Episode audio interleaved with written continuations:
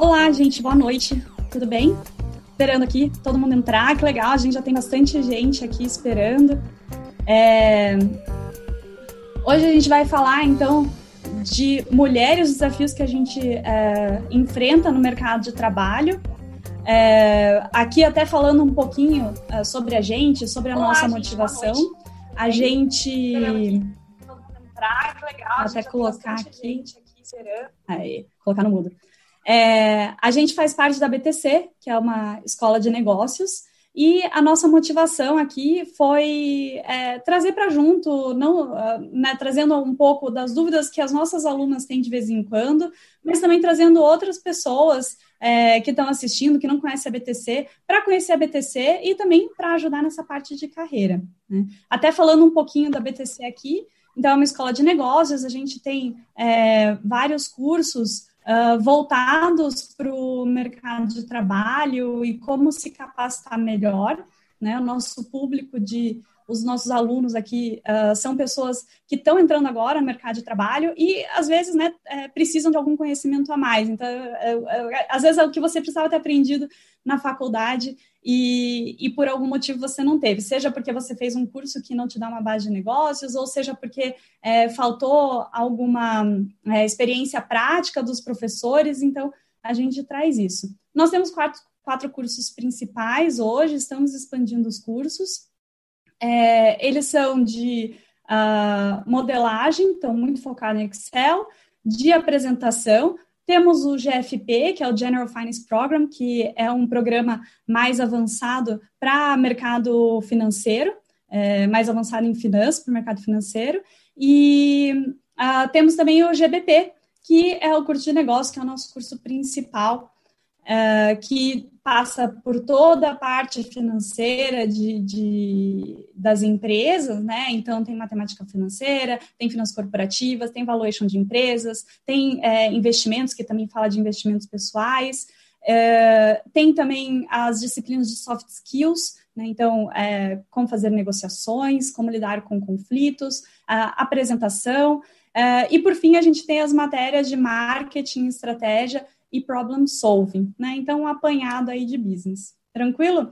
Aqui a gente é, né, a gente reuniu cinco instrutoras da BTC, né? Então, as cinco convidadas aqui, inclusive eu, nós somos instrutoras dos cursos da BTC e uh, né, querendo ajudar as mulheres no mercado de trabalho, também trazer alguns aprendizados que a gente teve, então a gente resolveu fazer esse curso. Eu vou já começar aqui falando da nossa agenda, né? O que, que a gente quer passar hoje. Então, primeiro, eu vou fazer uma apresentaçãozinha com vocês, passar alguns dados rápidos para pincelar, para mostrar como que é a mulher no Brasil e no mercado de trabalho. Então, a gente começa com uma visão da ONU do Brasil, depois a gente fala da mulher dentro de casa, né, da desigualdade salarial e, por fim, da desigualdade da mulher na alta liderança no Brasil. A gente termina aqui falando de quais seriam os tópicos principais é, de por que existe esse gap de gênero no mercado de trabalho uh, e aí a nossa parte principal aqui. Então, eu vou chamar as nossas convidadas aqui, que elas já se apresentam para vocês conhecerem elas. É, então, eu vou chamar as nossas convidadas para falar um pouco da experiência delas, é, que tipo de atitudes que elas tiveram positivas na carreira, né, que conseguiram ajudar elas no mercado de trabalho. Aí a gente fala um pouquinho de como você poderia fazer a sua mudança, né? Que atitudes você poderia ter é, para melhorar a sua carreira, né? Para não ter esses desafios, né? Ou minimizar esses desafios que as mulheres passam no mercado de trabalho. E por fim, a gente quer ouvir vocês, né? As dúvidas que vocês podem ter, então a gente abre para um QA de quem estiver aqui. Então, se vocês tiverem dúvidas, é, já quiserem passar alguma coisa, pode mostrar, é, pode ir digitando aqui no, no chat do YouTube, que a gente vai olhando, quando chegar no QA, a gente responde para vocês. E até, já aproveitando uma primeira pergunta aqui, sim, é, vai ficar tudo gravado no nosso, no nosso canal do YouTube. Então, você entra no YouTube, procura lá BTC, BT Company, é, e você consegue ver esse vídeo que vai ficar gravado lá. Consegue também mandar o link para suas amigas, para suas colegas, né, para os seus familiares, que às vezes precisam ouvir algumas coisas aqui que podem ser ajudados com essas atitudes que a gente vai falar, ok? Então, eu vou começar aqui apresentando essas mulheres que estarão juntos conosco, né? Primeiro me apresentando. Então, eu sou a Mayara. É, eu fiz a minha carreira em estratégia, apesar de eu ser formada em engenharia mecânica, né? Sou formada pela Unicamp. Comecei a carreira é, em consultoria estratégica pela BCG. Fiquei lá quase três anos. Uh, passei depois pelas áreas de estratégia de três empresas de bens de consumo, a Pepsi com a Mondeliz e a BRF. Voltei para consultoria estratégica na Miro e atualmente eu estou 100% na BTC. É, eu sou instrutora da BTC já faz seis anos, é, virei sócia também e agora estou ajudando na parte de back-office, na parte mais administrativa. E também esse ano eu comecei, iniciei um mestrado em inovação. Então, vou chamar aqui a Camila. Camila, por favor, apresente aqui para gente. Olá, boa noite a todos. É, obrigada pela apresentação, Mayara. Então, como ela falou, sou Camila. Eu sou formada em Engenharia Química pela Unicamp, mas eu fundamentei toda a minha carreira dentro da área de tecnologia, dentro das disciplinas de marketing e produto. Então, tive algumas passagens em, em, algumas startups, como empresas do grupo da Rocket Internet, resultados digitais, e na Acreditas, onde eu estou atualmente, também tive uma passagem por um fundo de venture capital brasileiro, que foi a Mana X Capital. Uh, atualmente, eu sou instrutora de, das disciplinas de marketing do BTC, e dentro da Acreditas eu estou como Growth Product Manager e eu cuido lá das iniciativas de growth no nosso plano de expansão e escalabilidade da empresa.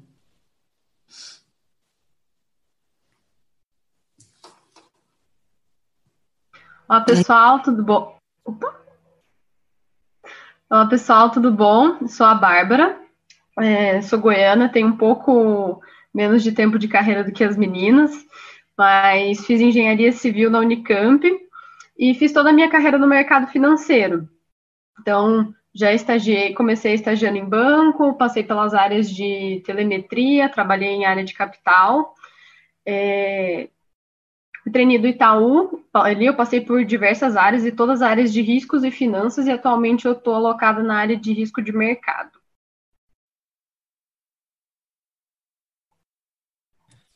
Boa noite, pessoal. Eu sou a Roberta, é, atualmente sou gestora de People Experience na Wave, uma empresa de tecnologia que faz parte do grupo Móvel. É, eu também sou formada em engenharia, mas não segui carreira, fiz engenharia civil, assim como a Bárbara, lá na Unicamp. Eu tenho algumas especializações em design thinking, desenvolvimento humano e outros temas cada vez mais distantes da engenharia civil, mas que me trazem bastante alegria. É, eu comecei meus estágios passando por mercado financeiro, terceiro setor, e por fim eu fui trainee da Ambev. E lá eu conheci melhor a área de recursos humanos, me encantei, deu bem certo. É, passei por inovação depois, e há um ano, fez um ano ontem, inclusive, vim para a Wave atuar um papel misto entre RH e inovação, tentando fazer RH de um jeito bastante diferente, orientado para o futuro. Estou no BTC como instrutora há menos de um ano, é, e lá atuo em soft skills e inovação. Bom, boa noite, pessoal. Meu nome é Daniela, é, eu sou formada em Economia no INSPER, eu também tenho mestrado em Finança e Economia pela GV. É, minha carreira foi basicamente 100% mercado financeiro, comecei no Bradesco, trabalhando no asset deles, na Bran. É, depois eu fui para corretora, eu fiquei no total uns 5, 6 anos no Bradesco. Ah, aí eu fui, eu tive um, uma passagem breve para uma consultoria chamada Integration, consultoria estratégica, mas de novo na área de finanças, em um ano. E aí eu fui para o Bank of America, que é onde eu estou agora, que eu fiquei dois anos em Equity Research no Side e agora eu fiz um movimento no começo do ano para a parte de sales, que é uma parte um pouco mais comercial. É, eu dou aula na, na BTC já há quatro anos, é, e eu dou aula de matemática financeira e finanças corporativas. Obrigada, obrigada pela presença e olha só o time de peso que a gente tem aí para comentar sobre é, carreira feminina, né? É, então, vou começar aqui com vocês a parte de apresentação dos dados, né? Eu escolhi aqui um índice que é da um índice que é da ONU sobre desigualdade entre gêneros. Então a ONU fez esse índice Gender Inequality, Inequality Index para tentar medir quanto é, de perda de IDH a mulher tem né, nos ramos de saúde, empoderamento e mercado de trabalho. Então, quanto de desvantagem a mulher tem só por ser mulher. Então, aqui eu trouxe o Brasil e mais três países como comparação. A Suíça, que é o primeiro nesse índice, então, é, onde teria o menor nível de desigualdade entre gênero, né, e não por coincidência ela tem é, o segundo melhor IDH do mundo. Os Estados Unidos, por ser mais um país que a gente compara bastante, né, mas apesar de ser um país considerado modelo em muitas coisas, ele está em 42º no índice de desigualdade de gênero.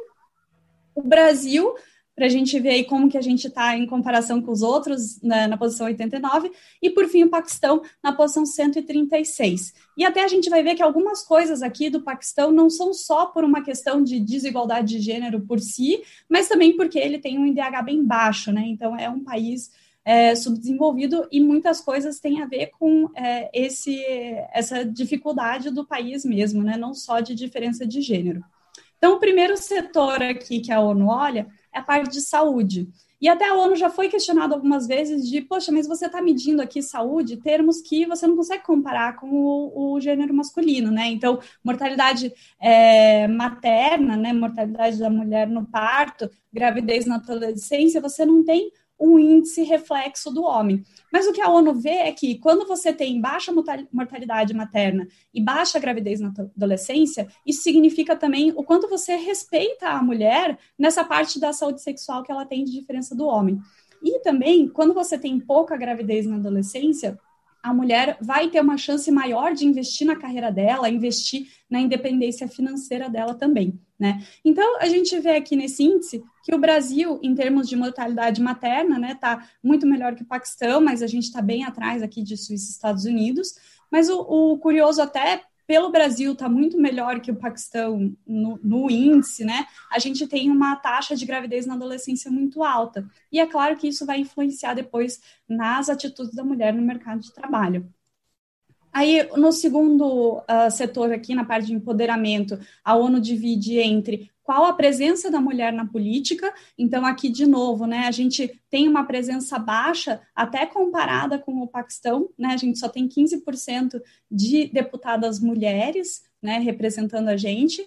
E uh, dentro do empoderamento também, a gente tem a parte de educação, é, que uh, é com base na educação que você consegue dissolver algumas desigualdades. E aqui no Brasil, a gente tem a mulher com uma alta representatividade na educação. Né? Aqui a gente está mostrando o ensino médio, mas quando a gente olha o ensino superior, a gente tem também uma porcentagem maior de mulheres é, no, na educação. Então, é uma coisa boa que a mulher tem acesso, é, não só o acesso, mas também é considerado importante estudar para a mulher, né? Diferente, por exemplo, do Paquistão, que já tem aí uma, é, uma desigualdade grande entre homens e mulheres que têm ensino médio completo, né? Mas depois essa educação ela também tem que se refletir no mercado de trabalho. E indo aqui para o terceiro setor, na parte de mercado de trabalho, a gente vê que tem um gap de 20 pontos percentuais de diferença entre mulheres trabalhando e homens trabalhando no Brasil. Então, 54% das mulheres estão empregadas versus 74% dos homens. Isso ainda reflete uma visão de é, o homem tem que ser o provedor da família, né? E a mulher teria que ficar em casa. Então, esse gap aqui, ele tem que ser fechado. A gente já pode ser né, um pouco mais feliz, pelo menos, para ter um gap muito menor do que o Paquistão, onde realmente você não vê a mulher como é, né, ter um papel ali no mercado de trabalho, que o homem é realmente provedor, 82% dos homens estão é, empregados. E uh, até sem, uh, sem querer também tirar aqui o tanto que a mulher já conquistou, né? Então, apesar de ter um gap aqui de 20 pontos percentuais, né, a gente tem 54% das mulheres no mercado de trabalho, lá em 1950, 70 anos atrás, esse número era de 14% das mulheres no mercado de trabalho. Então, imagine como era naquela época você falar: ah, quero ter uma carreira, quero ter a minha independência é, financeira, uh, num mundo que, né, a cada 10 mulheres, uma trabalhava. Então, era realmente algo muito mais fechado. Então, depois desses 70 anos, a gente realmente tem uma vitória, mas ainda tem um gap aí para ser fechado. E a, a, presença da mulher no mercado de trabalho também é uma das chaves para alguns países que têm uma igualdade maior é, terem crescimento do PIB. Né? Então, a Islândia, por exemplo, promoveu muito a, a entrada, a permanência e a evolução da mulher no mercado de trabalho, e ela conseguiu fazer com que o PIB do país crescesse vários anos consecutivos, mesmo sem ter um crescimento populacional. Né?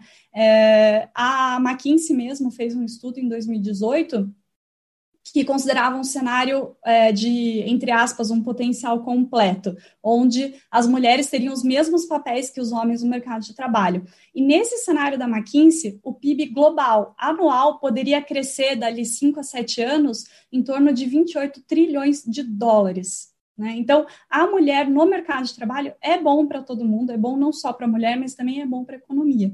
Né?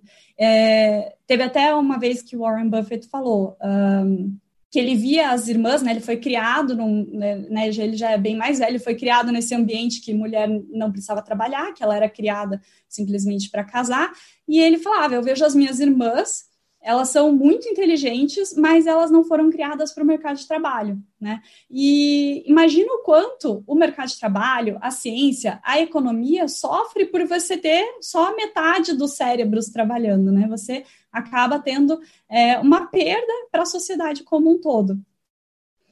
É, e entrando aqui é, dentro de casa, né, a gente sempre ouve falar das tarefas domésticas, que a mulher tem uma dupla jornada. Eu trouxe aqui alguns números para mostrar um pouquinho como seria essa dupla jornada. Então, uh, isso aqui são dados declarados do IBGE, né? Então, a gente vê aqui que as mulheres, apesar delas terem uma carga de horas de trabalho, cinco horas por semana a menos que os homens, é, como elas acabam trabalhando oito horas a mais por semana nas tarefas domésticas, no final ela trabalha três horas a mais do que o homem é, por semana, né? Então isso traz o que a gente chama da dupla jornada, do cansaço a mais que a mulher tem. Dentro dessas tarefas domésticas, né, no, no, próprio IBGE, ele pergunta, né, entre homens e mulheres, você participa, você realiza algum afazer doméstico? E a gente tem aqui 92% das mulheres respondem que sim, versus 78% dos homens. E lembrando que isso aqui é declarado, então aqui ainda pode ter aquele homem que fala que sim, ele ajuda, mas na verdade ele não ajuda muito. Mas vamos considerar que são 78% mesmo, e o gap é aqui só de 14 pontos, que já é um gap ruim.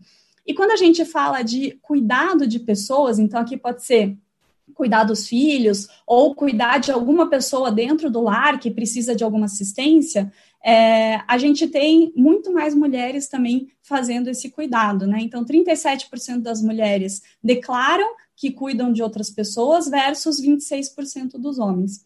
E quando a gente coloca uma lupa dentro desses cuidados, principalmente com filhos, normalmente, né? É, os cuidados que os homens declaram fazer são muito mais de ler, jogar, brincar, fazer companhia. Agora, quando você começa a perguntar sobre ajudar as crianças a fazer os deveres de casa, isso normalmente é a mulher que faz, né? Então, mais um estresse que vem da mulher. E uh, digamos que a gente visse lares, né, que aqui uh, os dois participassem, né, os dois fizessem afazeres domésticos, a gente vê uma outra, uh, um outro afazer aqui da mulher, que é o estresse do planejamento doméstico. Então, uh, é como se a mulher e o homem fossem os analistas da casa, cada um faz metade do trabalho, mas a mulher ainda tem o papel de gerente, né? Ela que tem que gerenciar a casa, ela tem que planejar. O que, que é isso? É aquele homem que ajuda indo, por exemplo, no supermercado. Mas quem faz a lista do supermercado, né? O que, que tem que comprar, o que, que vai comer no almoço, o que, que vai comer na janta daquela semana, é a mulher que faz esse planejamento. Então, ainda tem esse estresse em cima da mulher. E é claro que tudo isso vai prejudicar o quanto ela consegue se dedicar à carreira dela. Né? Outro dado aqui que a gente trouxe para vocês é a parte do gap salarial, né? Então a gente não quer só estar no mercado de trabalho, a gente quer ser reconhecido e também ser remunerado é, do mesmo jeito que o homem é. E não por coincidência, eu trouxe o Brasil também e outros países aqui para comparar, né? Não por coincidência, quão menos desigual o país é em questão de gênero, menor o gap salarial entre homens e mulheres. Então, na Suíça, que é ali o país menos desigual do mundo, segundo a ONU, uh, o gap salarial é menos de 7%. Quando você vai para os Estados Unidos, esse gap vira de 15%. No Brasil, a gente está aqui com um gap de 26% salarial. E, por fim, no Paquistão, um gap de mais de um terço, né? 36% do salário que a mulher deixa de ganhar por ser mulher. Né? É, e para pincelar aqui algumas carreiras, uh, isso aqui é no Brasil, a gente trouxe a diferença salarial entre uh, setores do mercado. Tem dois setores em especial que eu queria chamar a atenção aqui para vocês, né? Um deles, que é o assunto do momento, né? A saúde, que estão protegendo a gente aqui enquanto a gente está em quarentena. Né? É, aproximadamente 70% da força de trabalho de saúde no mundo é de mulheres. E mesmo assim, a gente ganha menos. E no Brasil não é diferente. Na saúde, a mulher ganha em torno de 36% a menos que o homem. E pegando aqui um outro setor que a gente olha, a ah, pesquisa científica, parece ser muito mais igual, né? Aqui fala que no Brasil a gente ganha só 3% a menos. Tem vários estudos sobre essa desigualdade de gênero na ciência. E até muito interessante para quem quiser ir atrás de vários estudos, eu vou citar um caso que deixa, às vezes, a gente né, para para pensar e, e conhecer realmente a realidade, né? É, o Prêmio Nobel de Física de 2018 foi dado para é, dois colegas, um deles uma mulher, a dona Stickland. E ela, é, mesmo sendo uma física competente o suficiente para fazer um super projeto de pesquisa para ganhar o Nobel, que é o prêmio mais importante da ciência, ela não tinha nem o cargo de professora titular na universidade que ela trabalhava. Né? Então, a gente, apesar de olhar ali que né, a pesquisa científica ainda tem uma desigualdade menor de salário. Se a gente olhar de verdade, tem bastante preconceito, bastante discriminação ali no meio. E voltando para o mercado de trabalho também, olhando a parte da mulher na liderança. Então, a gente trouxe aqui é, a representatividade da mulher no Brasil em cargos de alta liderança. Uh, olhando a sala da liderança de diretoria para cima, a mulher no Brasil hoje é mais ou menos um quinto desses cargos. Né? Então, olha que gap que a gente tem nessa liderança. É, quando você começa ali com gerência, a desigualdade existe, mas não é tão grande assim. Né? Então, mais ou menos 40% dos cargos de gerência são de mulheres. A gente tem só 26% dos cargos de diretoria com mulher. Dentro de vice-presidências, cai para 23%. De presidentes, né, CEOs, 13%. E, por fim, 16% de cargos em conselhos administrativos. Né? Então, imagine que só 13% das empresas no Brasil são lideradas, né, são presididas por uma mulher. E agora a gente parou para pensar e falou: tá, vamos separar aqui o que, que pode estar acontecendo. Né? Então, a gente separou em três causas para ter um gap é, no mercado de, salário, é, de, de mercado de mulheres. Então, primeiro ponto, a discriminação. É, a gente uh, ainda vê pessoas que preferem contratar homens, ou então pessoas que preferem trabalhar com homens, ter chefes homens, né? Teve uma pesquisa da Ipsos que apontou que 27% dos brasileiros, é, entre homens e mulheres, né, 27% se sente desconfortável em ter uma chefe mulher. Né? Então, não, não parte só de homens essa discriminação, às vezes também é de mulheres. Né? É, pode ser uma questão de escolhas, então, é, aqui, independente do porquê, mas se for uma escolha da pessoa, é, se ela quiser atrasar a carreira, ter desafios menores por escolhas próprias, é, é uma coisa que né, ela tem direito de fazer. E normalmente é a mulher que toma escolhas de abrir mão da carreira para é, ficar em casa. Então, tem uma pesquisa da Cato, por exemplo, de 2018, é, em que 30% das mulheres falaram que já deixaram o mercado de trabalho para cuidar dos filhos, versus 7% dos homens. Né? Então, esse percentual de mulheres que desistem uh, do, do trabalho para cuidar de casa acaba sendo muito maior, né? mais de quatro vezes maior nesse caso. E mais ou menos metade das mães entrevistadas pela Cato, 47%, diz que já abriu mão de alguma oportunidade melhor de emprego ou alguma promoção porque ficou com, uh, com medo que isso fosse dificultar conciliar a vida profissional e a vida com os filhos, né? Então, pode ser uma questão de escolha também, você abrir esse gap de gênero. é, mas pode ser uma questão de atitude também, né? Então, como você é, tem as suas atitudes, que hábitos você tem no mercado de trabalho que podem influenciar a sua carreira. E é nessa parte aqui de atitude que a gente queria focar, né? Então a gente queria falar muito das nossas experiências, trazer atitudes para inspirar vocês a tentar impulsionar a carreira de vocês de outra maneira. E por que não pensar, né? Que uh, se a gente tiver atitudes positivas, se a gente conseguir uh, se firmar no mercado de trabalho, conseguir ajudar os nossos colegas, as nossas amigas, é, por que não imaginar que essas, essas atitudes possam, de pouco a pouco, mudar essa visão discriminatória que ainda existe no mercado de trabalho? Né? Então, para é, falar um pouco das atitudes, eu vou fazer algumas perguntas aqui para as nossas convidadas, né? É, eu vou até parar de apresentar aqui para a gente poder ver melhor a cara delas e poder seguir aqui. Então, vou começar uh, com a Camila.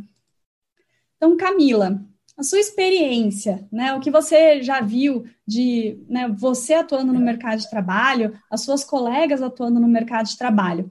Você já deve ter visto algumas mulheres é, sofrendo com a síndrome do impostor. Eu queria perguntar para você, primeiro, o que é essa tal da síndrome do impostor? E segundo, uh, como que essa síndrome afeta a gente? Legal. É, a primeira vez que eu tive contato com esse conceito da síndrome do impostor foi lá em 2013, na minha primeira experiência de trabalho, né? Quando eu trabalhava na Rocket Internet. E foi bem numa situação que eu queria, é, que eu estava me sabotando, né? Tinha uma oportunidade para assumir uma liderança e eu falei que eu não estava pronta. E aí, para minha sorte, a CEO era mulher. E ela me deu o livro da Sheryl Sandberg é, de presente que é o livro Faça Acontecer ou Lenin. Vocês estão me ouvindo bem? E aí, uh, foi a primeira vez que eu tive contato, assim, do limite opositor. O que que é, né? É quando você não se sente capaz ou quando você não se sente preparada para assumir é, algum papel, né? Ou quando você é promovida ou você aceita numa empresa e você se sente uma fraude. E aí essa fraude é seguida de um medo, porque você tem medo de você ser pega. Então, em vários momentos da minha carreira, quando eu pensava em fazer uma movimentação de carreira, uma transição, ou até mesmo aplicar para uma vaga de liderança na própria empresa, eu sentia que eu mesma me sabotava, porque eu falava assim, mas eu acho que eu não estou pronta, né? E aí, o que, que acontece com isso? Você acaba é, não aproveitando as oportunidades da sua vida, né? Então, isso é uma questão que é bom a gente se, se autoavaliar, se refletir sobre isso quando isso acontece, né? Porque isso acontece com frequência, né? Tempos em tempos a gente tem que se monitorar. Só que teve um momento que para mim se tornou um pouco mais forte, que quando eu saí da posição, né, de liderada para ser uma líder. E quando eu fui líder, é, eu fiz, eu abri processo seletivo, estava montando, me estruturando a minha equipe de marketing na empresa, na plataforma Tech, né? E aí eu notei algumas coisas. Quando eu fazia processo seletivo entre homens e mulheres, né, o mix era bem parecido, eu notava muito que as mulheres, elas se sabotavam durante o processo seletivo, né? Como eu estava contratando, por exemplo, uma vaga mais analítica, eu aplicava um case, né, para ver se as pessoas entendiam de funil de marketing e tudo mais, e aí tinham mulheres que chegavam no processo seletivo, várias, e falavam assim: eu não sou bom na parte analítica e eu não sei mexer em Excel. E eu não tinha perguntado isso para elas, assim, tipo, eu não tinha explicitamente perguntado, ah, você é boa em Excel, você é boa na parte analítica? Não, assim, e elas já deixavam aquilo lá muito claro, assim, como, sabe a sensação de medo de ser descobertas? Foi mais, mais ou menos isso. E, e para o meu espanto, chegou na final do, de uma vaga super importante para a equipe, um homem e uma mulher. E essa mulher foi exatamente a que falou assim: eu sou muito ruim em Excel, eu sou muito ruim na parte analítica. Só que ela não sabia o quão ela era boa, o quão ela tinha sido muito melhor do que o homem no processo. E ela tinha se dado muito bem. E aí eu acabei fazendo oferta para ela, ela entrou na empresa e ela fez um trabalho excelente, né? E aí esses dias eu encontrei com ela, né? A plataforma Tech ela foi adquirida pelo Nubank, então ela já estava em outra empresa. E aí ela virou para mim, assim, bem emocionada e falou assim: obrigada pela oportunidade que você me deu.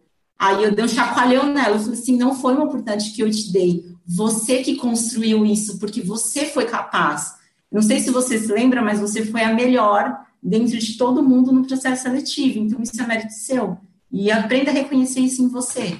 Então, se eu deixar um recado aqui, é sobre se valorize, valorize a tua história, valorize o que você passou. E quando você olha para uma vaga e fala assim, eu não preencho todos esses pré-requisitos, pensa, que bom que você não preenche todos os requisitos, porque isso é um gap para você trabalhar quando você entrar na empresa, não é verdade? Então, é, eu acho que é, sejam corajosas, criem uma rede de é, uma rede que te apoie, né? Como eu tive muita sorte em ter líderes mulheres que me apoiaram e colocaram para cima, procurem isso na carreira de vocês também. Eu acho que é isso, Mai. Ai, que legal, Cami, obrigada. Queria agora perguntar para Dani.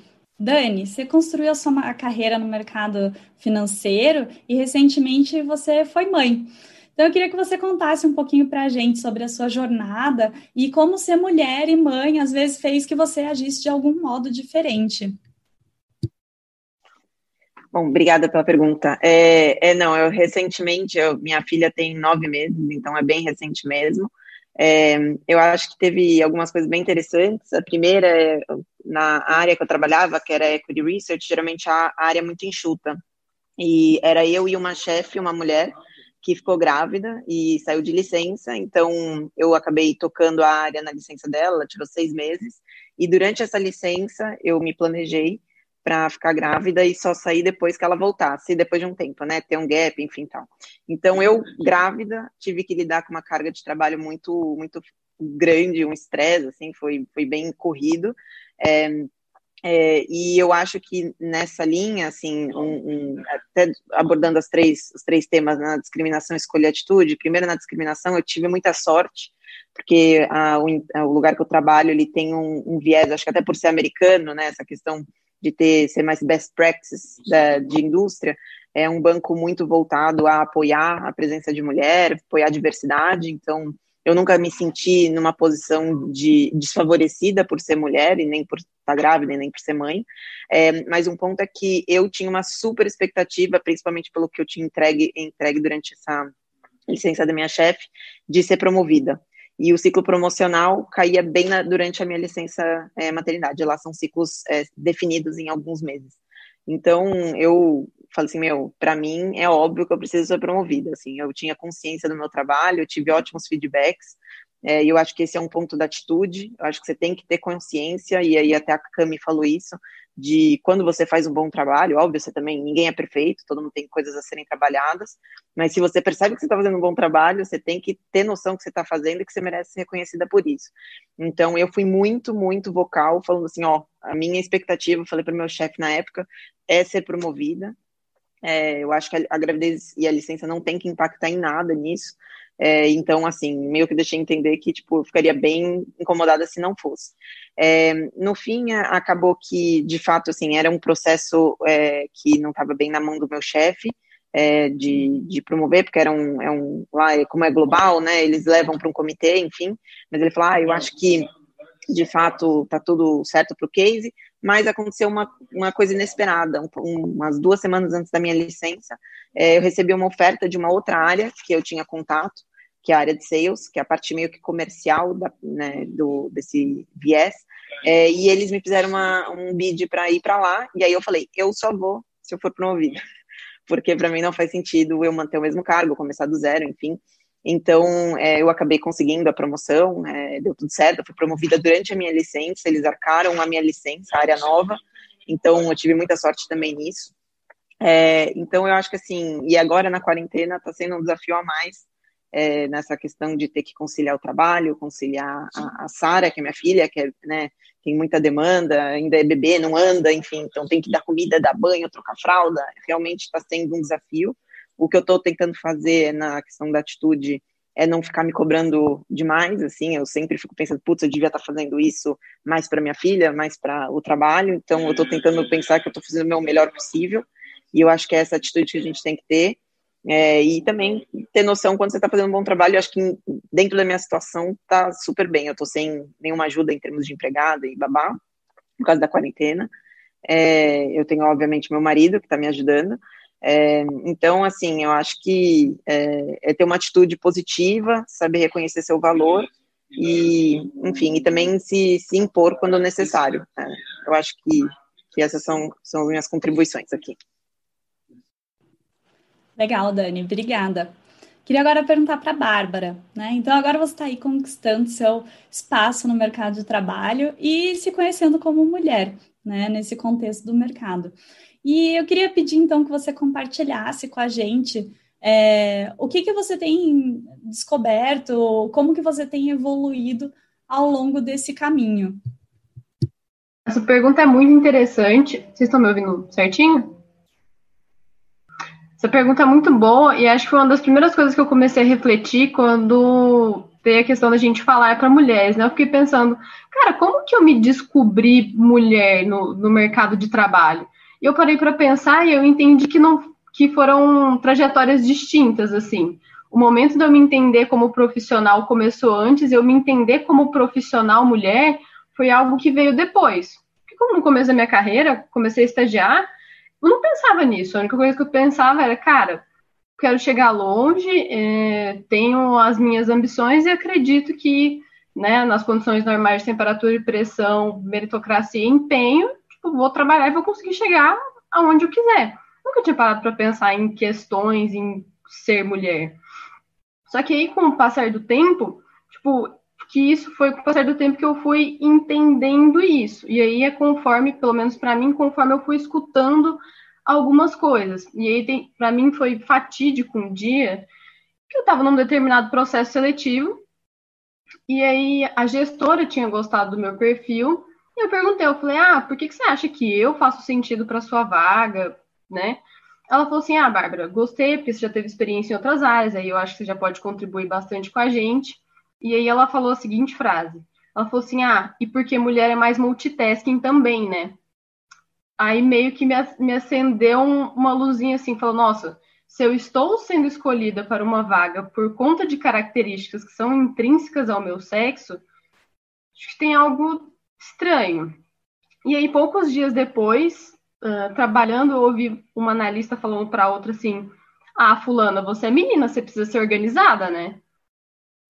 Aí a primeira coisa que eu pensei é falar, ah, então para homem tá liberado bagunça. E aí, conforme você vai ouvindo algumas coisas, tipo, você vai ficando mais atenta, né? Tipo, você vai ficando com, com as suas antenas mais ligadas, você vai ouvindo.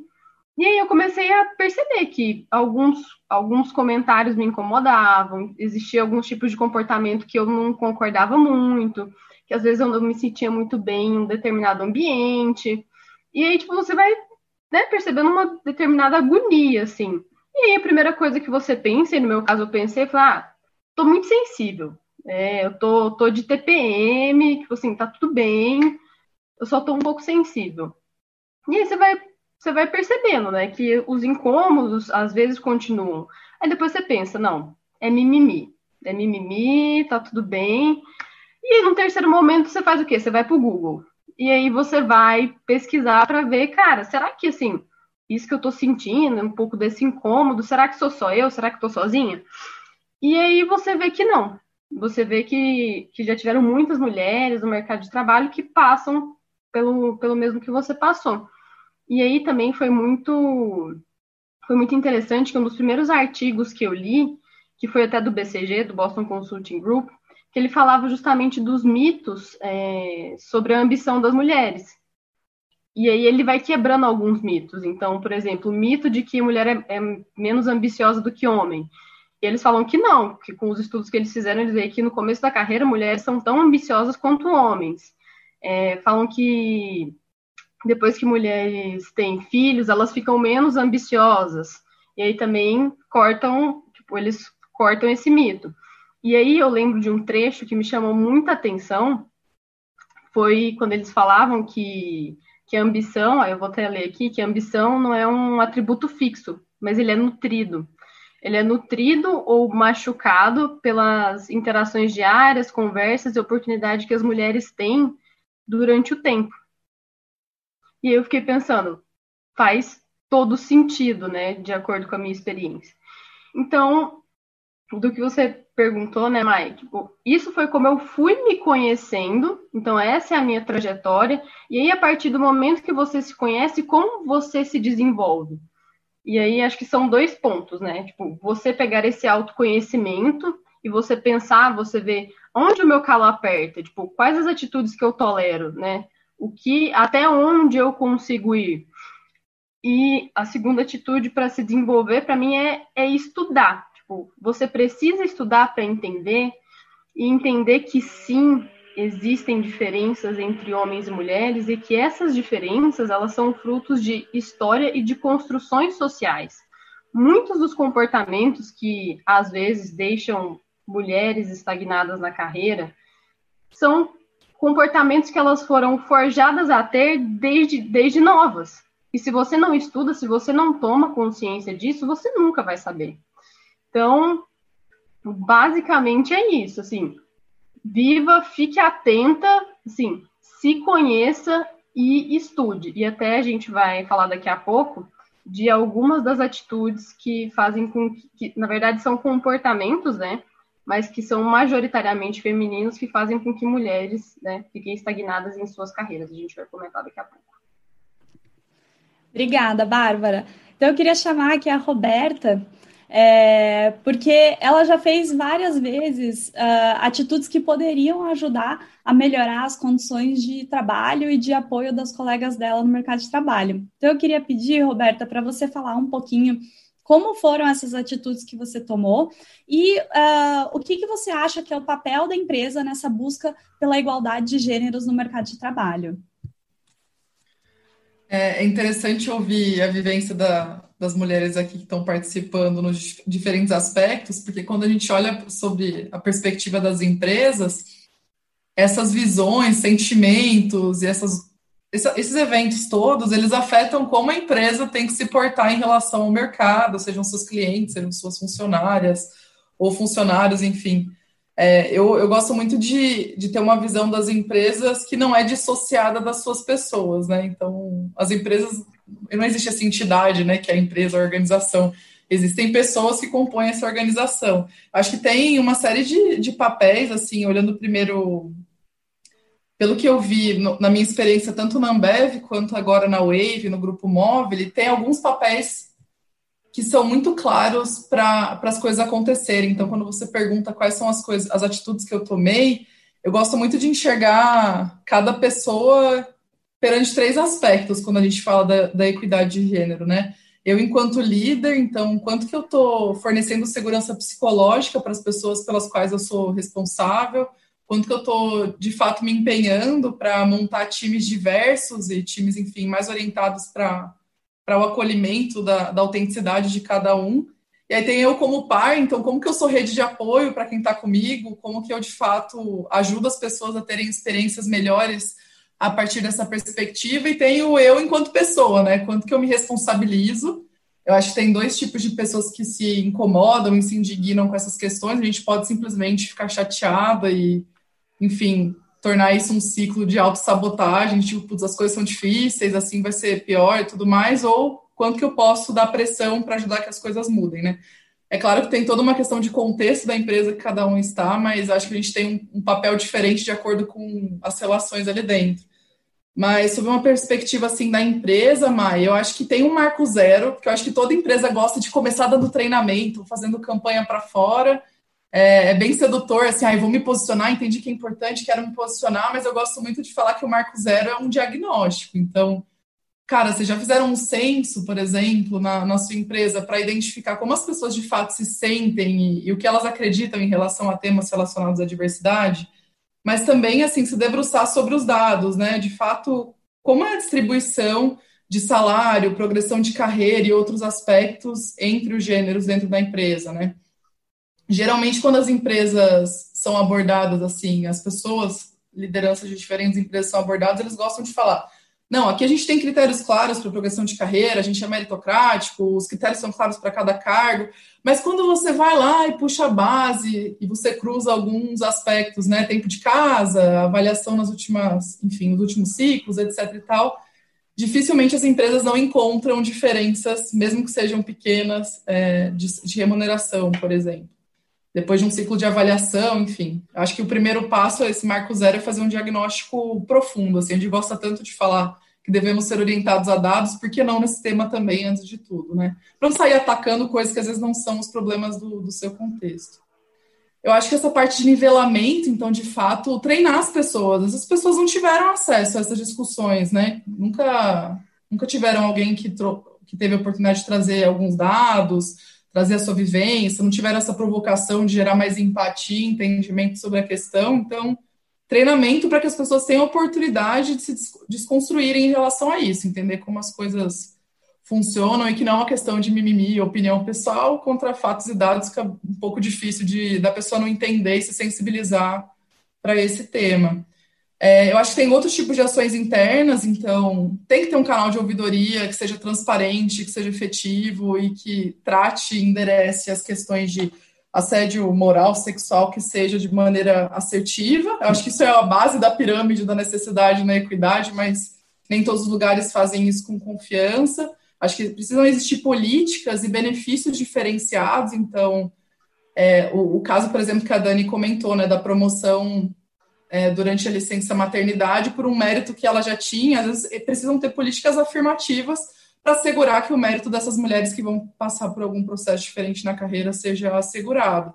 E aí, desde como que vai ser essa licença maternidade, como é a licença paternidade também, porque os homens que trabalham nas empresas possuem, eventualmente, esposas, mulheres e tal, que eles precisam assistir, né, e não é ajudar, é fazer a parte deles e se responsabilizar. Então, tem uma série de de coisas, sejam em benefícios ou até estruturais, né? Tipo, ah, o meu banheiro vai ter uma área reservada para que as mulheres possam coletar o leite no período que elas acabaram de voltar da licença, enfim, quanto que eu estou fornecendo de estrutura para também as mulheres se sentirem acolhidas nesse período. Acho que cada vez mais a gente fala de tudo isso como uma obrigação, uma responsabilidade das empresas e menos um diferencial, assim. Acho que tem que menos se gabar e mais oferecer, porque é uma responsabilidade. E aí, depois de falar um pouco desse nivelamento outras ações internas, eu pensei aqui que tem uma questão externa também. O se posicionar é muito importante para as empresas, até porque elas são cada vez mais cobradas. Então, seja sua marca, produto, serviço, relacionamento no LinkedIn, na página de carreira que seja, os bons talentos procuram cada vez mais empresas que têm clareza e discernimento sobre esses temas, né? Então, se posicionar, seja desde um patrocínio ou de fato falar o que vocês fazem a respeito, é importante. E por fim, e aí entra um pouco da minha vivência até aqui, tanto na Ambev eu participei do VAIS, que era o grupo é, de diversidade especialmente voltado para o tema de gênero, como hoje na Móvel participo do Respect, aí o Respect tem um braço orientado a gênero. Eu acho que a gente precisa também de um espaço para segurança psicológica fomentado mais organicamente, assim, né? Menos uma iniciativa que dependa da empresa para ser guiada e para sobreviver, e mais espaços seguros para as pessoas trocarem, enfim. Tanto conhecer melhor a realidade e os desafios dos seus colegas, como também compartilhar seus sentimentos e trazer cursos e vivências e discussões diversas. É, eu acho que tem uma série de discussões possíveis, mas eu gosto muito de lembrar assim, que só o se posicionar, o só dar treinamento, é, é muito pobre perto de toda a responsabilidade que as organizações têm sobre o tema. Né? Acho que é um pouquinho disso, Maia. Ai, obrigada, Rô. Muito boa a sua visão. Eu vou pedir para a Bárbara voltar aqui falar com a gente sobre uma das indicações que a gente queria para, passar para vocês, que é o livro do How Women Rise. Isso. Esse livro foi muito importante quando eu comecei de fato as minhas pesquisas para entender essa questão de comportamento feminino versus comportamento masculino. E eu encontrei esse livro e ele fala de comportamentos. E aí, como eu falei, são comportamentos, mas eles são majoritariamente femininos. E ela fala de ela, que é a Sally, Sally Helg, assim, o nome da, da autora. E, e ela fala de 12 hábitos. Aqui eu trouxe, vou falar de cinco hábitos que eu achei mais relevantes da gente da gente trazer. E aí o primeiro, e aí já vou falar aqui que eu vou ler alguns trechos do livro, e aí eu vou ficar olhando aqui para baixo, para a gente entender o porquê. Porque vários desses comportamentos, eles têm raízes nas nossas criações, na forma como nós fomos criados. Então, eu vou ler alguns trechos para tangibilizar um pouco melhor do que o que a gente está falando aqui. E aí, o primeiro hábito é o relutar em reivindicar as suas conquistas. É que pensando, tipo, quem de vocês se sente, se sente assim, completamente à vontade para reivindicar, para falar, pô, cara, eu atingi isso, eu fiz aquilo, eu ganhei tal coisa. Então, muita gente não se sente à vontade. E aí, uma das, do, das coisas que a Sally fala é que no começo do livro ela foi fazer uma pesquisa com várias executivas e para saber dessas executivas o que elas achavam que eram os pontos bons dela, que, a, que alavancaram elas nas carreiras, para entender um ponto de um pouco das coisas negativas. Depois que ela fez isso, ela perguntou: beleza, e nas, nas jovens, nas mulheres menos sêniores? Tipo, o que, que vocês veem de, de bom e o que vocês veem de negativo? E aí o que ela falou que, que elas, né, as, as executivas mais sêniores, falaram que viam de mais negativo é que elas eram, não eram tão boas em reivindicar as suas conquistas. Beleza. Depois a Sally foi conversar com essas com essas mulheres que eram menos sêniores para perguntar, né? Tipo assim, o que, que elas achavam disso, né? De, de não reivindicar. E aí eu vou ler um trecho para vocês aqui. Ela falou que duas respostas apareceram muito quando elas eram questionadas sobre reivindicar as suas conquistas. Aí a primeira foi: se eu tiver que agir como uma babaca desagradável para ser notada por aqui, prefiro ser ignorada. Não quero me comportar assim. E a segunda foi: acredito que um bom trabalho fala por si mesmo. Se eu tiver se eu fizer um trabalho excelente, as pessoas vão notá-lo. Aí essa segunda está até ligada com o segundo hábito.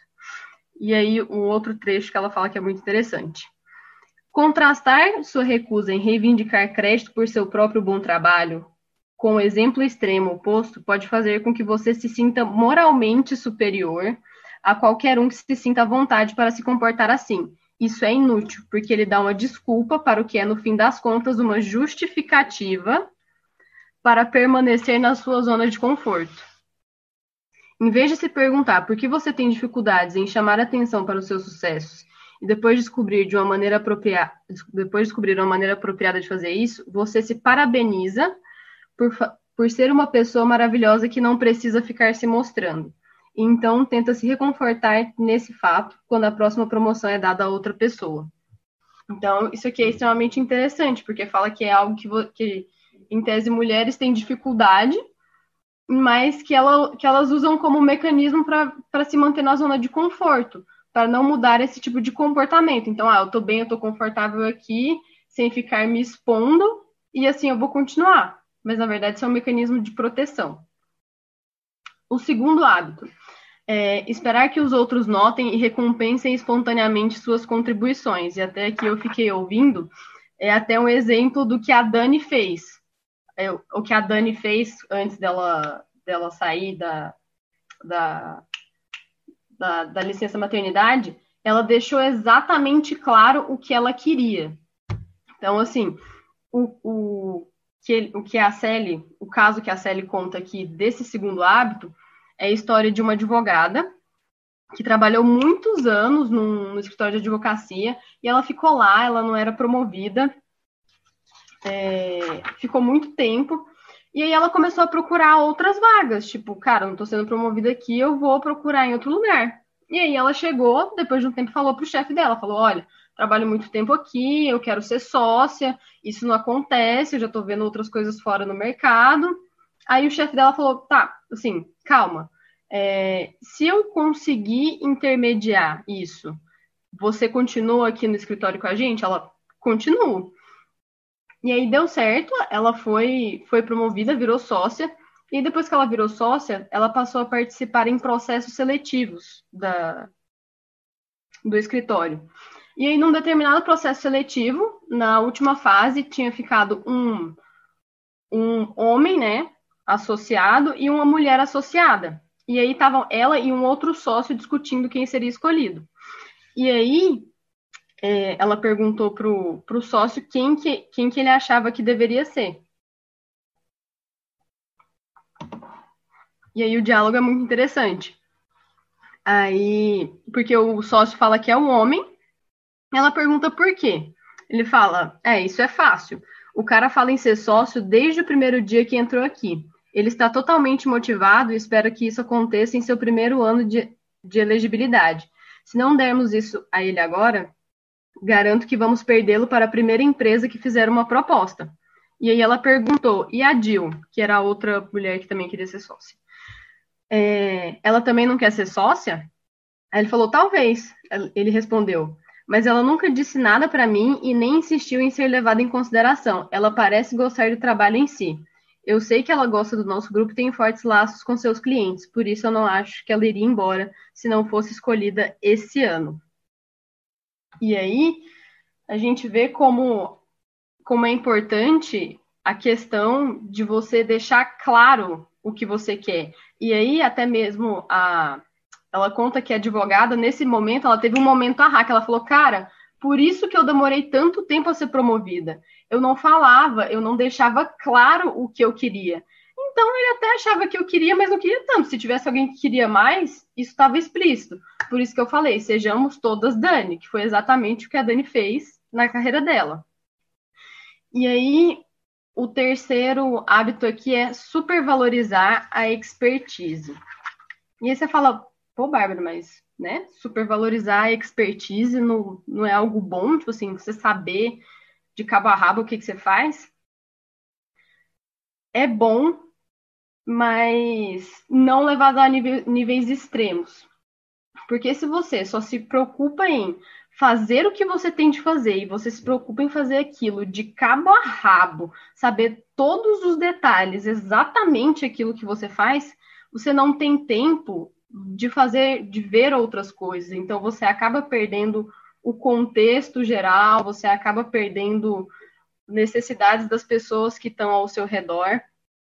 E aqui também, é, vou ler mais um trechinho do livro, ela, dá, ela fala de umas coisas muito interessantes. Aí fala assim: conforme observado no capítulo anterior, as mulheres não são reconhecidas frequentemente porque se sentem desconfortáveis em reivindicar as suas conquistas. É, se falar sobre si mesmo ou chamar atenção para o que você realiza, realizou faz com que você se sinta uma idiota egoísta, provavelmente você prefere não falar nada esperar que os outros percebam que você está contribuindo. Mas as mulheres, às vezes, não são reconhecidas porque as pessoas ao seu redor subestimam suas contribuições.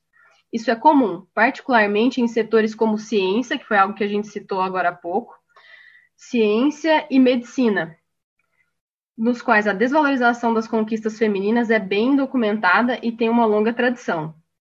E aí, ponto importante agora. Quando você, com frequência, recebe pouco reconhecimento, a expertise pode se tornar uma defesa. Sua maneira de afirmar seu valor, independente do que os outros percebam ou pensem. Sendo intrínseca, a maestria é a única fonte de satisfação que você pode controlar. Isso é uma coisa boa e pode ser profundamente gratificante, mas é insuficiente se você quiser seguir em frente. Então, aqui mostra também que muitas vezes a gente usa a expertise como um, um escudo. Como frequentemente a gente não é reconhecido ou você é questionada, a partir do momento que você tem expertise, você se blinda de, de alguns julgamentos, de, de alguns questionamentos. E aí tem outro trecho que é, que é interessante também, que fala assim: por você acreditar nisso, acreditar que a expertise é tão importante, que você precisa saber as coisas assim de forma tão minuciosa, é por isso que você se esforça para aprender todos os aspectos do seu trabalho e certificar-se de que seu trabalho esteja perfeito. Isso parece ser proativo, mas pode fazer com que você permaneça em uma esteira interminável, constantemente redefinindo seus limites, à medida que busca sempre se esforçar mais. Enquanto isso, seus colegas do sexo masculino estão tomando um caminho diferente, tentando fazer o trabalho bem feito o suficiente enquanto concentram seu tempo na construção de relacionamentos e visibilidade que os levará ao próximo nível. E, e aqui a gente fala, termina o terceiro hábito. E aí a gente já vai para o hábito 7, que é a armadilha da perfeição. E aí ele eu acho que eles se linkam um pouco também com, com um terceiro hábito. É um pouco parecido. E a armadilha da perfeição é o que? Na expertise, a gente estava falando de saber, de cabo a rabo, tudo que você faz, tipo, investir todo o seu tempo nisso. Quando a gente fala de perfeição, a gente está falando de você se preocupar, mais uma vez, com os mínimos detalhes e querer tudo aquilo no estado da arte, assim. Só que a perfeição leva tempo, leva muito tempo e gasta-se muita energia com a perfeição. E aí, até esse é um dos pontos que eu trabalho bastante, tento trabalhar bastante, e eu lembro de ouvir muito de um mentor meu falando a seguinte frase: Bárbara, uma tarefa vai levar o tempo que você deixar que ela leve. Então, se e às vezes, tipo, quem tem cai nessa armadilha da perfeição, uma tarefa pequena, simples, pode durar uma eternidade. E muitas vezes, cara, mais vale três coisas ali no 80%, né, do que uma coisa no 110%. E aqui no livro ela explica por que, que mulheres têm muito mais intrínseca essa questão da perfeição. Aí eu vou ler para vocês também. É, ela fala assim: as meninas tendem a ser recompensadas por serem filhas obedientes e excelentes alunas, enquanto os meninos recebem mais liberdade. As pessoas costumam falar com carinho sobre um garotinho travesso. Ele é considerado encantador, divertido e adorável. Isso é especialmente verdade se ele for bom em esportes, no qual pegar atalhos e se mostrar é recompensado com frequência. Assim como burlar as regras para marcar pontos. Por outro lado, as meninas que não estão em conformidade com os padrões esperados não recebem esse benefício. As escolas são muito mais propensas a penalizar as meninas por serem mal, criadas e por comportamentos agressivos, como brigas. Com os meninos, esses comportamentos costumam ser considerados surtos de testosterona, o que seria visto como algo vergonhoso para as meninas. Essas atitudes geralmente prevalecem até mesmo em famílias e escolas comprometidas com a igualdade de gênero. E aqui, continuando, fala assim. Tais expectativas podem levar as garotas a buscarem aprovação, esforçando-se para acertar tudo e evitando, evitando erros e sendo extremamente detalhistas. Em outras palavras, tentando ser perfeitas. As meninas consistentemente tiram notas mais altas que os meninos, em parte porque se desenvolvem mais cedo, mas também porque essa é a maneira mais segura de obter aprovação. Não é que os garotos não sejam recompensados por tirarem boas notas, mas os meninos que recebem mais elogios costumam ser os que se destacam nos esportes, como atletas, como atletas, Espera-se que sejam assertivos, mostrem confiança, se destaquem e sejam ousados. Afinal de contas, um voleio é admirado mesmo quando não atinge o gol. Qual é o maior elogio que um atleta pode receber? Que ele deu um show. Alguém estudioso nunca é descrito assim. Então a gente vê que essa questão da perfeição, nós fomos forjadas e cunhadas desde pequenas por pequenas recompensas, pequenos elogios a ter esse tipo de comportamento. E aí, por... vou até te interromper aqui. Nessa parte da perfeição, chegou uma pergunta pelo WhatsApp que eu queria direcionar para Camila, que é um pouquinho de perfeição, um pouquinho do tema que a Camila falou. É, que a pergunta foi: noto que as mulheres normalmente só se candidatam para uma vaga apenas quando preenchem todos os requisitos dela, mas o mesmo não acontece com os homens. Vocês notam isso no dia a dia? Eu tenho notado bastante, e isso é bem frequente quando eu estou conversando com os alunos do BTC, alguns deles sempre ficam muito curiosos com carreira de marketing ou carreira de produto, né? E aí eles sempre falam assim: ah, mas eu fiz engenharia civil, ou eu fiz engenharia, ou eu fiz administração, mas eu nunca trabalhei com produto. Como que eu vou me candidatar? E aí eles ficam muito preocupados assim em fazer muitas formações antes de se candidatar. E aí eu falo para eles: vocês têm que valorizar sua história, o que vocês passaram. Vocês já têm já estão um prazo muito à frente por ter conhecimento de business, né? Por estar fazendo o BTC. Então, primeiro, confiar mais em você. A segunda questão tem muito a ver com a síndrome do impostor que eu falei, e do livro da Cheryl. É, para tirar um pouco dessas questões, assim, ah, isso é percepção da Camila ou não, eles trazem muitas questões é, quantitativas, né? Eles fizeram uma pesquisa entre as pessoas da HP e eles descobriram que as mulheres elas precisam estar 100% confiantes de que elas preenchem todos os requisitos da vaga. Então, elas olham cada bullet point e falam, eu preencho todos, ok, agora eu posso, com confiança, me aplicar. Os homens não. Os homens olham e falam assim, eu atendo acho que uns 60%, eu acho que eu estou pronto. E eles vão lá e aplicam. E aí o que, que acontece? O que, que eu tenho notado? Mais homens estão se expondo, estão nos processos seletivos. Então, quando chega uma mulher, é porque a mulher pode ter passado por várias barreiras pessoais para estar tá ali se candidatando. E, e assim, eu super valorizo isso, assim, sabe? Quando eu vejo uma mulher no processo seletivo, e assim, geralmente elas são muito dedicadas. Então, quando você vai entrevistar elas, elas já leram a história da vida inteira da empresa, elas sabem várias coisas, assim, sabe? Então, primeiro, gente, confia em você. Segundo, nem sempre a gente vai estar pronto para para é, exercer algum papel. Por exemplo, eu comecei em marketing, eu era da engenharia química, eu não sabia nada de marketing. Sim, mas o que, o que ajudou? Eu entendi que o meu background em engenharia me ajudaria na parte analítica.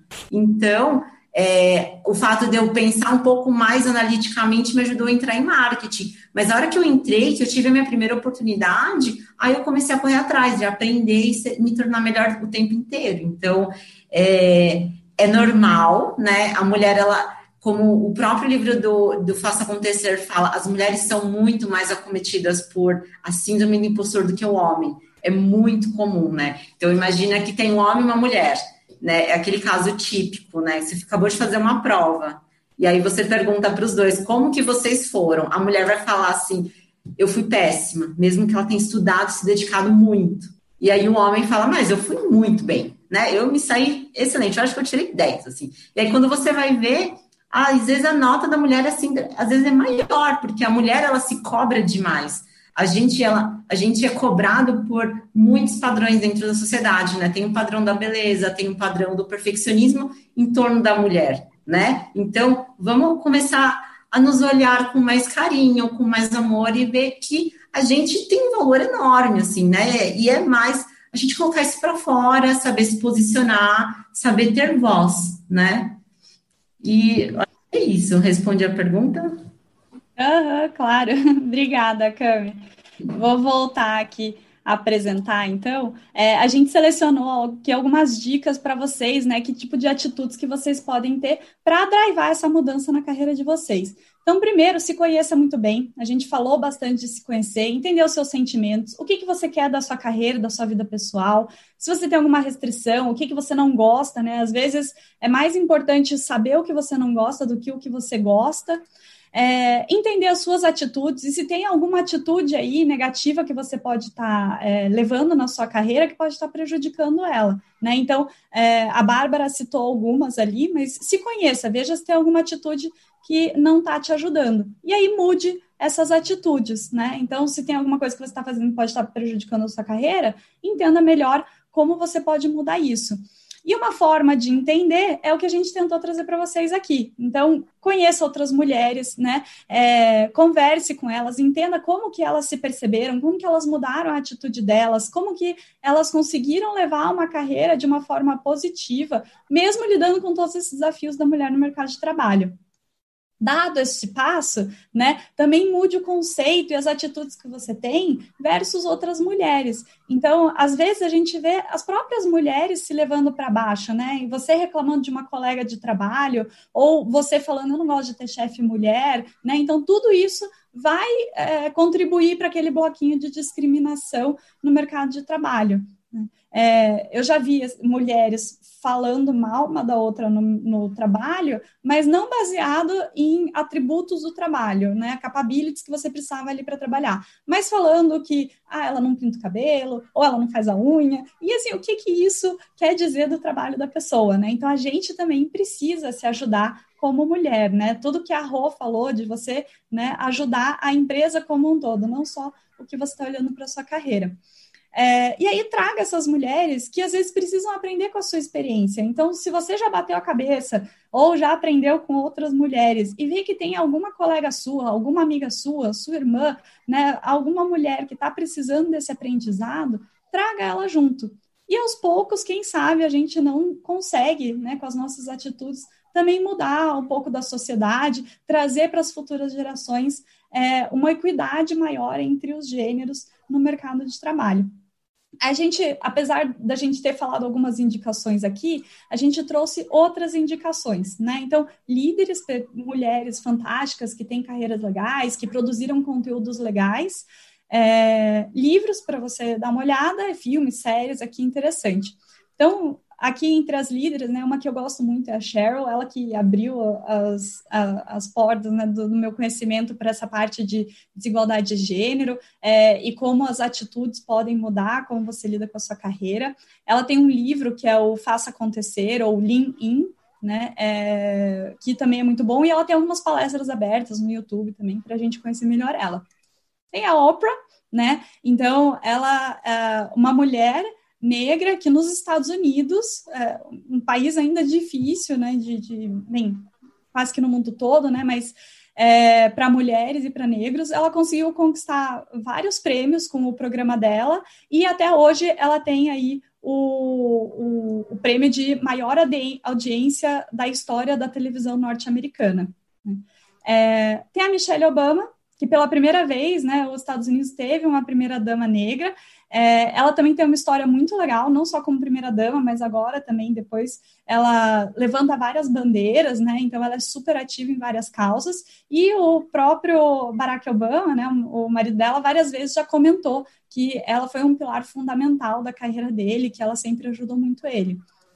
É, tem a Camila Chute, ela fundou duas empresas, tem três TEDs super interessantes. Ela levanta muito a bandeira de é, mulheres não só empreendendo, mas mulheres na tecnologia, na computação, que é, ainda é uma porcentagem muito baixa. E por fim, a gente trouxe a Emma Watson, que uh, essa foto até dela é um pouco mais antiga, que é do discurso que ela fez na ONU lá em 2014, que foi um discurso ótimo, quando a ONU estava lançando a campanha He for She. É, e ela vem também trazendo essa bandeira. E fora essas mulheres, tem várias outras, né? Que até executivas brasileiras super interessantes para a gente seguir, para a gente aprender com elas, né? Então tem a Cláudia Woods, que agora está na Uber, tem a Cris Junqueira, que foi uma das fundadoras do Nubank, tem a Luísa Trajano, né? Que fez explodir o Magazine Luiza, mulher fantástica, fantástica, né? Agora que é do conselho. É, e várias mulheres que podem inspirar a gente. E aqui, como livros, além do é, How Women Rise, que a Bárbara comentou, a gente traz aqui o Brotopia, que é sobre mulheres no Vale do Silício, uh, que também puxa um pouco com o tema que a Camila traz, de tem muito pouca mulher é, na tecnologia, e acaba sendo um grupinho fechado ali de homens. Uh, e tem esse livro também da Angela Davis, que a gente está falando de equidade entre gêneros, mas tem muito mais equidades que precisam acontecer, né? Então ela fala não só de gap entre né, homens e mulheres, mas também de gap entre cores, entre classes sociais. Então é um livro sobre a luta por igualdade. Tem também o livro de Mulheres que Correm com os Lobos, que é um pouco mais de conhecimento, né? E até puxando aqui, quem se inscreveu na palestra, amanhã a gente envia um e-mail com todas essas dicas que a gente está dando e algumas a mais também. Uh, e por fim, na parte de filmes, tem uh, o filme Suprema, que é sobre uh, uma mulher que viu que as leis nos Estados Unidos eh, discriminavam com base em gênero e ela resolveu derrubar essas leis. Super interessante.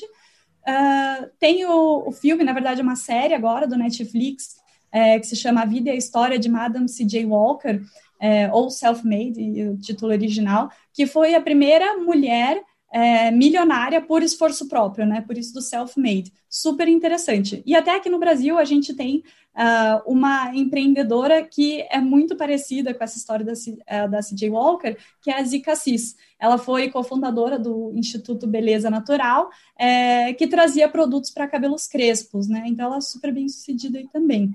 E tem um outro filme aqui também das sufragistas, que fala um pouco sobre é, a luta uh, pelo direito do voto feminino. Né? Então, espero que vocês se conheçam com essas dicas que a gente está dando. E aqui eu queria abrir para QA. Até antes de, de trazer, é, perguntar se vocês têm algumas coisas para perguntar para a gente, Uh, eu queria é, falar um pouquinho da BTC, né? Então, acompanha a BTC aqui no nosso site, no LinkedIn, no Facebook. A gente está sempre colocando bastante conteúdo, no Instagram principalmente. É, a gente tem o BTC Cast, que passa no YouTube, no Spotify no, e no iTunes, que a gente traz notícias de negócios comentadas pela equipe da BTC. E uh, a Nesse sábado, às nove da manhã, a gente também vai passar no nosso canal do YouTube, então vai ficar aberto para quem quiser assistir a nossa aula inaugural de estratégia. Então, se você quer conhecer um pouco sobre a BTC, sobre os nossos cursos, como que é o GBP, que é o nosso curso principal de negócios, então a gente vai deixar uma aula aberta é, nesse sábado para quem quiser conhecer. Então, é só acessar o nosso canal do YouTube que a gente, um, que a gente é, vai transmitir a aula. E é que é isso, agradeço pela presença de vocês. Então, quem acompanhou é, a live aqui, seja a live ou a gravação, né, vai ficar gravada aí no YouTube. Vocês conseguem compartilhar esse link depois também, se vocês quiserem indicar essa palestra para alguém. Uh, e se vocês quiserem passar alguma dúvida aqui para a gente, a gente está aberto, né, os nossos participantes aqui, para responder alguma dúvida.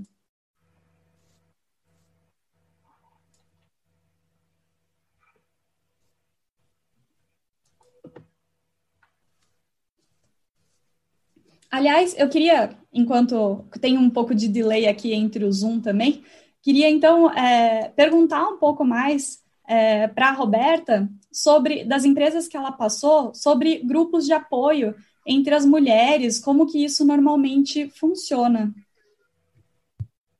Mai, então, depende muito do, do estágio de maturidade, mas parece que é bem parecido, assim, pela experiência dos benchmarks que, que eu fiz para além das duas empresas geralmente surge orgânico de um grupo de mulheres ali em alguma área específica, começam a falar, ah, vamos marcar um dia para conversar sobre, e aí alguma das pautas várias que a gente discutiu aqui, é, em questões muito pertinentes a ser mulher, ser mulher no mercado, etc e tal.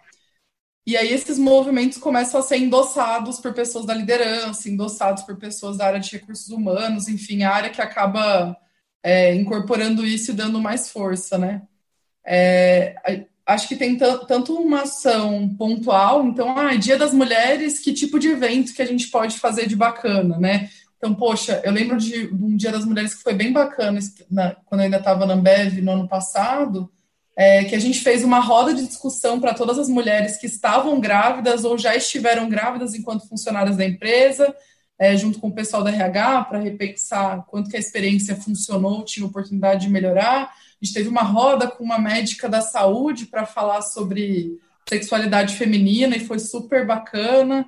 Aí outras discussões em painéis sobre mulheres em cargos de liderança na empresa, que isso geralmente é mais comum, né? Trazer referências, porque eu acho que toda essa questão de autossabotagem, dúvida se eu sou capaz e tal, quando a gente tem mais referências de mulheres em cargos sêniores, a gente consegue trazer mais para o chão, para a nossa realidade, né? Nossa, vou até te interromper aqui, que chegou uma pergunta exatamente Opa. sobre isso. Né? A Luísa ah. perguntou: quanto você acredita que presença de liderança feminina em uma empresa acaba por influenciar atitudes dos mais funcionários em relação ao respeito às mulheres no ambiente de trabalho? É, essa daí tem correlação direta, até puxando um gancho do, do livro que a Cami citou e que você também falou da Cheryl, é, tem alguns pontos principais que isso afeta, né? A não correlação, eu não, não ter nenhum tipo de representatividade, é, estimula vários vieses de, de não se ver nas pessoas, de não se conectar com aquilo, de não enxergar o seu perfil lá. É até a capacidade de abstração, né? Quando a gente almeja algo e trabalha por aquilo, se a gente não se enxerga lá e tem mais dificuldade de imaginar isso, é mais difícil. Não é que é impossível, mas dá uma dificultada, né? Então, e também tem uma outra questão, assim, que é, um dos estudos que a Cheryl traz que é interessante é que as pessoas tendem, em cargos mais sênior, a buscar pessoas de, do mesmo gênero para ascensão, para mentoria, para compor seus times. Então, como o topo já é bem masculinizado, acaba virando uma profecia autorrealizável, né? Então, assim, porque como já tem mais homens no topo, eles puxam mais homens. Tem uma questão também de tabu de relação entre homens e mulheres, né? Então, homens em cargos mais sêniores tem, é, senhores tendem a evitar mentorar mulheres para não parecer que tem um cunho de outro tipo de relação, e mulheres também não pedem esse acompanhamento, esse tipo de, de situação mais próxima, com medo de parecer outra coisa, e aí acaba virando uma bola de neve, né? Então, quanto mais mulheres no topo, é, eu também acredito fortemente nisso, que mais mulheres vão conseguir ascender, né? Uhum. Então tem uma correlação direta. Obrigada, Rô. Vou fazer uma pergunta aqui para Dani, é, que tanto a Vitória quanto a Andressa fizeram, são meio parecidas, né? Então, às vezes você está lá no ambiente bem masculino e surge ou uma piada machista ou um comentário machista. Como que você deveria agir nessas situações? Como que você fala que você ficou desconfortável ou que aquele comentário é machista e não deveria ter acontecido? Assim, eu acho que não tem um jeito certo, cada um tem a sua maneira, mas vou falar como que eu, eu faria, assim, na verdade já fiz. É, eu comecei numa área puramente de homem, bem mais velhos que eu, eu comecei com 20 anos, o mais novo tinha 30 e poucos. Homem faz, faz brincadeira, faz bobagem, fala bobagem, fala de mulher. Eu acho que, assim, dependendo do ambiente, você tem que saber lidar um pouco com isso, ter uma certa natureza do homem de fazer brincadeira, nem sempre tá falando por mal, mas acho que você tem que chegar até um certo limite. Então, eu vou contar uma vez um super amigo meu, super gente boa. Ele estava conversando comigo, nem foi tanto na questão do machismo, mas ele virou e falou do meu pai, assim, ele zoou o meu pai, falou alguma coisa nesse sentido. Eu virei e falei assim: olha, você nunca mais fala dessa forma, acho que está totalmente errado, eu não acho que isso é permitido, acho que está totalmente sem noção o que você fez.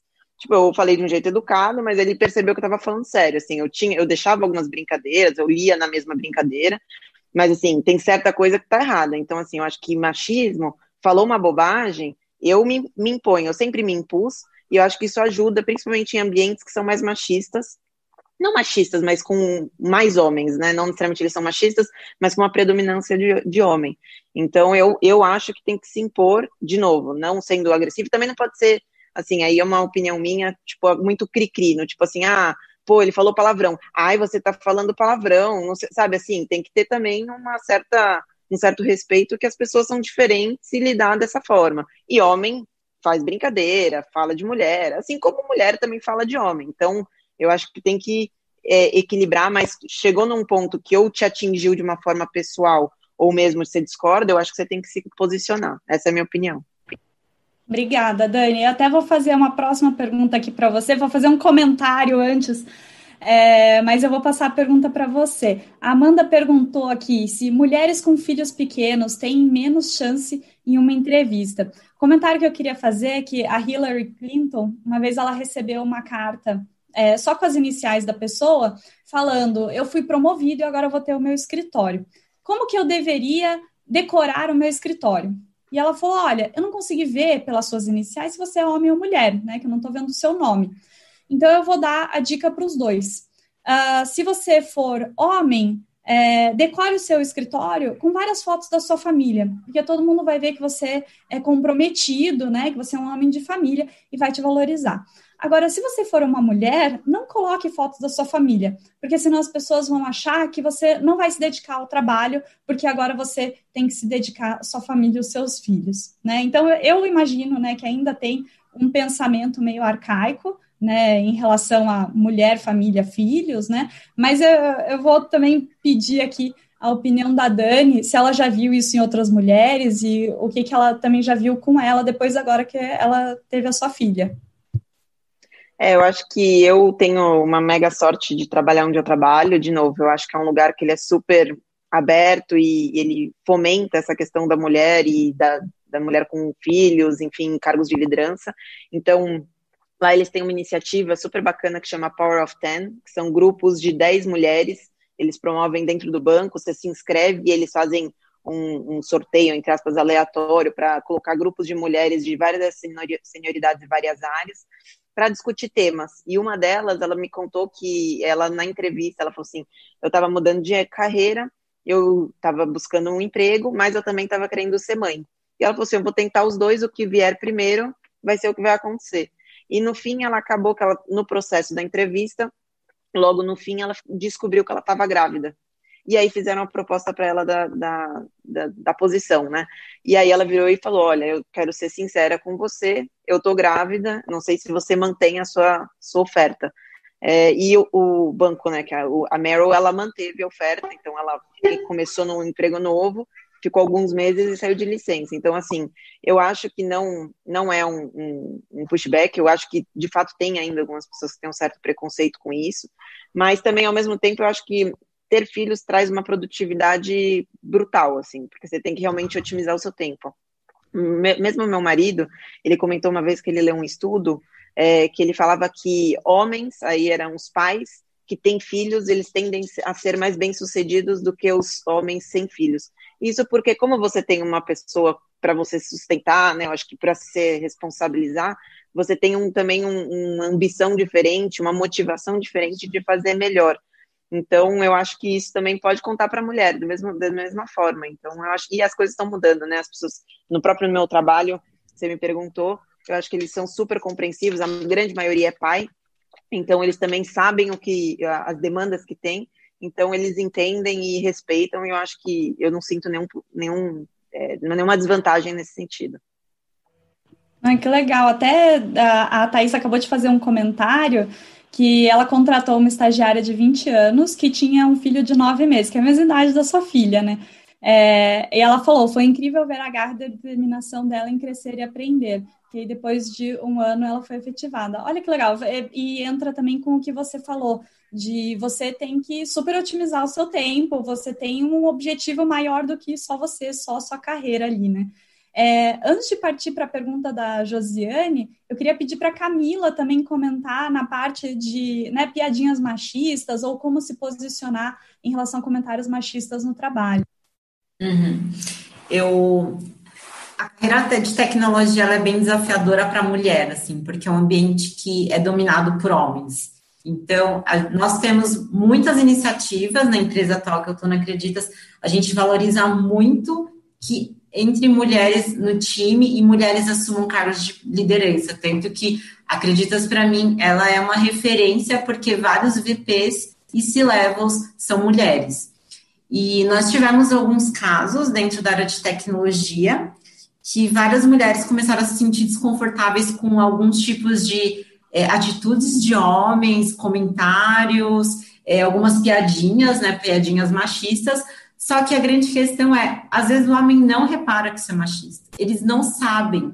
Então, é, o primeiro passo é o papel nosso, às vezes é informá-los que isso não é adequado. O segundo passo é a liderança te dá suporte para isso. Então, o que, que aconteceu? Que eu achei que foi um movimento muito bacana na Acreditas. A liderança da área de tecnologia era um homem. Então, ele chamou todas as mulheres numa sala e perguntou como que elas estavam se sentindo. E aí a gente se sentiu num ambiente seguro para compartilhar. E a gente falou: oh, nós passamos por tais situações, foi assim, é, eu achei chato, eu não consegui retrucar no meu time porque eu era a única mulher. Então, nós conseguimos compartilhar, ele juntou várias informações e depois ele chamou homens numa arena e conversou com os homens. E ele foi explicando como que é, é, como essas atitudes eram nocivas, como isso intimidava as mulheres, isso também intimida as mulheres a crescerem dentro da carreira na própria empresa, sabe? Então, e o que foi muito muito bacana depois dessa conversa é vários homens vieram conversar com as mulheres do seu time, falando assim: me desculpe se em algum momento eu tive essa atitude, né? E aí isso passa por um momento de mudança de consciência, uma transformação da pessoa, assim, sabe? Que é muito bacana. Então, quando você tem líderes que estão abertos, estão dispostos, mesmo que sejam homens, isso faz uma transformação brutal no ambiente de trabalho, sabe? Você consegue reter as mulheres e conseguir atrair mais. Porque quando você tem mulheres no time, você consegue contratar mais mulheres. Então, isso é super importante, né? Porque a diversidade, como a própria a organização Lean da Sheryl Sandberg, ou até os relatórios feitos pela McKinsey, né, que é a consultoria estratégica, eles falam a importância da liderança na é, a importância da diversidade na liderança, o impacto disso na rentabilidade da empresa. Então, isso é, é, provado, né? Tem vários estudos que isso tem impacto na economia. Então, é uma coisa que os, uh, todos os líderes das empresas deveriam estar olhando e com muito cuidado e com muito carinho. Ah, é muito legal, Camila. Você até falou uma coisa que às vezes a gente tem comentários, pensamentos machistas e a gente não percebe, né? Uma coisa bem boba. É, uma vez eu fui na casa de uma amiga, ela fez um bolo, eu falei, nossa, que bolo delicioso, já pode casar. Ela falou, mas por que, que já pode casar? Não, eu fiz um bolo maravilhoso, eu posso abrir um restaurante, eu posso abrir uma confeitaria. E eu falei, nossa, olha só, né? Aqueles comentários que ah. você faz, assim, que às vezes né, você não parou para pensar, poxa, mas por que, que a mulher Sim. cozinhando pode casar, né? Mas é perfeito. Isso também é importante. Às vezes, a, a reação que a gente precisa ter para um comentário, uma piadinha machista, é, é isso, né? De dar consciência para a pessoa que ela fez um comentário machista, às vezes até sem perceber. Eu vou aqui então para a pergunta da Josiane. Eu queria um pouco que a Bárbara voltasse nos comentários que ela fez dos hábitos. É, quais as estratégias utilizaram na carreira pessoal de vocês para alcançarem cargos mais altos? Aqui, Josiane, acho que além de pensar em cargos altos, mas a questão é pensar em qualquer coisa que você for atingir, pelo menos para mim é algo muito importante é o autoconhecimento. Porque às vezes você está com uma ideia fixa na cabeça que você quer aquele cargo, que você quer aquela coisa, mas só porque você quer. Só que, tipo, você não fez o exercício anterior de, de autoconhecimento e de entender, cara, por que, que eu quero aquilo? Será que eu realmente quero isso? Será que eu realmente vou me sentir bem naquele lugar? Então, uma das coisas que eu recomendaria, né, tipo, pensando em cargos altos, coisas, eu recomendo autoconhecimento. Tipo, faça atividades que você se conheça, leia. Eu, eu sou suspeita para falar porque eu adoro livros. Então, porque para mim ler é como se você pegasse a experiência de uma pessoa de anos e você botasse ali no livro, sabe? A pessoa levou vários e vários anos para viver um negócio, e ela vai bota aquilo ali num livro. Então, exercício de autoconhecimento, leia e esteja sempre atenta. Então, pelo menos esses são os meus os meus conselhos aí, meninas. Se vocês quiserem é, adicionar mais alguma coisa. Eu acho que tem, tem uma questão, Bárbara, que vender a si mesma no fim do dia foi um, um ponto, uma habilidade que apareceu em alguns discursos aqui, né? No fim das contas, acho que a nossa vontade aqui era também encorajar as mulheres a se promoverem mais, a confiarem mais em si, a se lançarem mais vezes.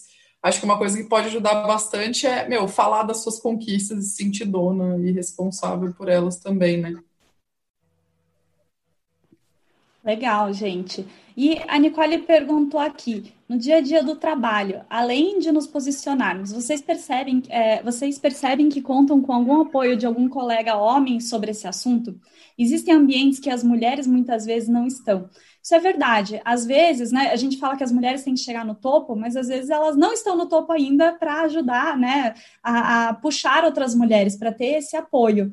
E, e, é sempre importante você achar um apoio no topo, você ter um mentor seu dentro da empresa, né? É, e pode ser um homem também, né? Então, às vezes ele é uma pessoa mais parecida com você, seja porque é uma mulher também, seja porque teve uma carreira parecida com a sua, né? Mas é, é importante você ter alguém que te apoie, que te dê feedbacks.